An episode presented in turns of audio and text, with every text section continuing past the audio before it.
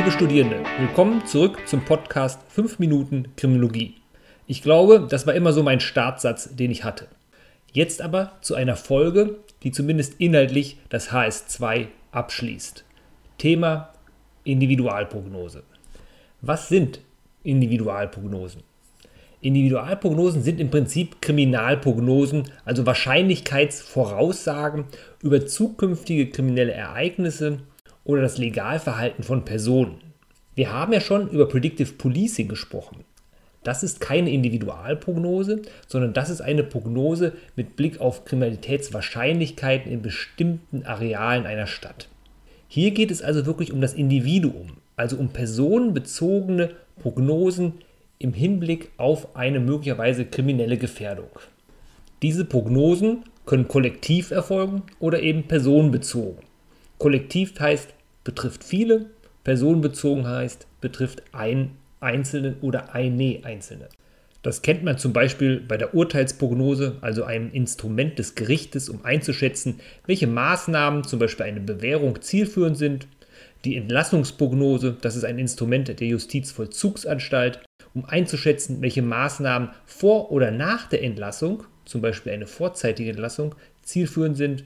Oder die Fluchtprognose, das ist zum Beispiel ein Instrument der Polizei, um möglicherweise die Anordnung einer Untersuchungshaft zu begründen. Individualprognosen treffen uns im polizeilichen Alltag also an vielen Stellen wieder. Methoden gibt es verschiedene. So kann man statistische Prognosen, klinische oder auch intuitive Prognosen stellen. Starten wir mit der ganz einfachen intuitiven Prognose. Basis ist hier Menschenkenntnis und Alltagstheorien. Es geht also bei der Polizei zum Beispiel um Erfahrungswissen. Daraufhin erfolgt die prognostische Beurteilung zum Beispiel einer Täterpersönlichkeit. Solche Prognosen sind wichtig, gerade im polizeilichen Alltag, wenn es einmal schnell gehen muss. Wenn ich zum Beispiel im Rahmen eines Streits schnell beurteilen muss, welche Maßnahme ich treffe. Wenn es aber darum geht zu begründen, also wirklich belastbar zu begründen, warum zum Beispiel Untersuchungshaft angeordnet werden sollte, muss ich natürlich andere Methoden heranziehen, weil dann kann ich nicht einfach mit meinem subjektiven bzw. meinem Erfahrungswissen entsprechend argumentieren. Hier käme dann zum Beispiel eher die statistische Prognose in Betracht. Bei der statistischen Prognose werden Merkmale verglichen und dann berechnet, ob es wahrscheinlicher ist, dass ein Ereignis eintritt, zum Beispiel, dass jemand straffällig wird oder eher nicht. Eine in der Kriminologie sehr bekannte statistische Prognosemethode ist die von Fritz Meyer, die sogenannte Prognosetafel. Sie stammt aus dem Jahr 1965 und bei der Urteilsprognose sind 19 Merkmale und bei der Entlassungsprognose 21 Merkmale maßgeblich zur Berechnung für eine bestimmte Wahrscheinlichkeit der Delinquenz. Und dann gibt es auch noch die sogenannte klinische Prognose. Hierbei geht es um Aussagen in der Regel zur Rückfälligkeit durch psychologische oder psychiatrische Persönlichkeitsdiagnostik. Das wird von Psychologen oder Psychiatern durchgeführt in Form von Testverfahren, Exploration und Aktenstudium. Das ist in Teilen auch gesetzlich vorgeschrieben, wenn wir uns zum Beispiel mal die Paragraphen 246a und 454 Absatz 2 der Strafprozessordnung anschauen. Für die Polizei hat das weniger Relevanz, weil wir bei der Polizei keine klinischen Prognosen durchführen. Unabhängig von der jeweiligen Methode der Prognose haben alle Individualprognosen das gleiche Grundproblem. Sie lassen keinen sicheren Schluss auf die künftige Straffälligkeit zu.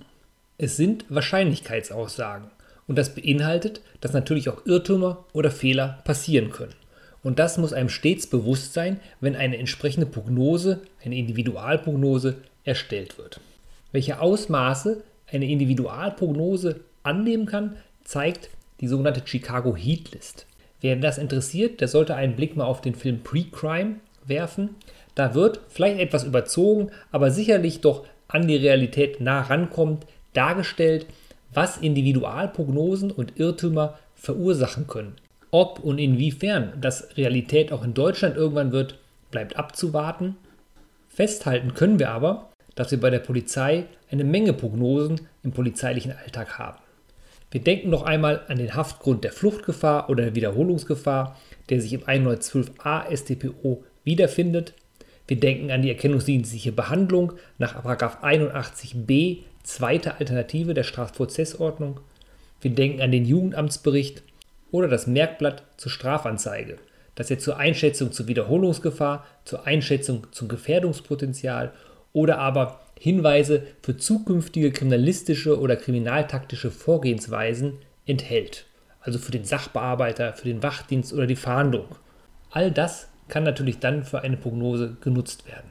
Ich hoffe, dass ich in aller Kürze noch hier einmal darstellen konnte, was die Individualprognose ist, dass sie im Alltag der Polizei relativ häufig vorkommt und eben nicht nur die klinische Prognose ist, an die man vielleicht so laienhaft als erstes denkt, sondern einiges mehr. Dies war unsere letzte inhaltliche Podcast-Folge im HS2.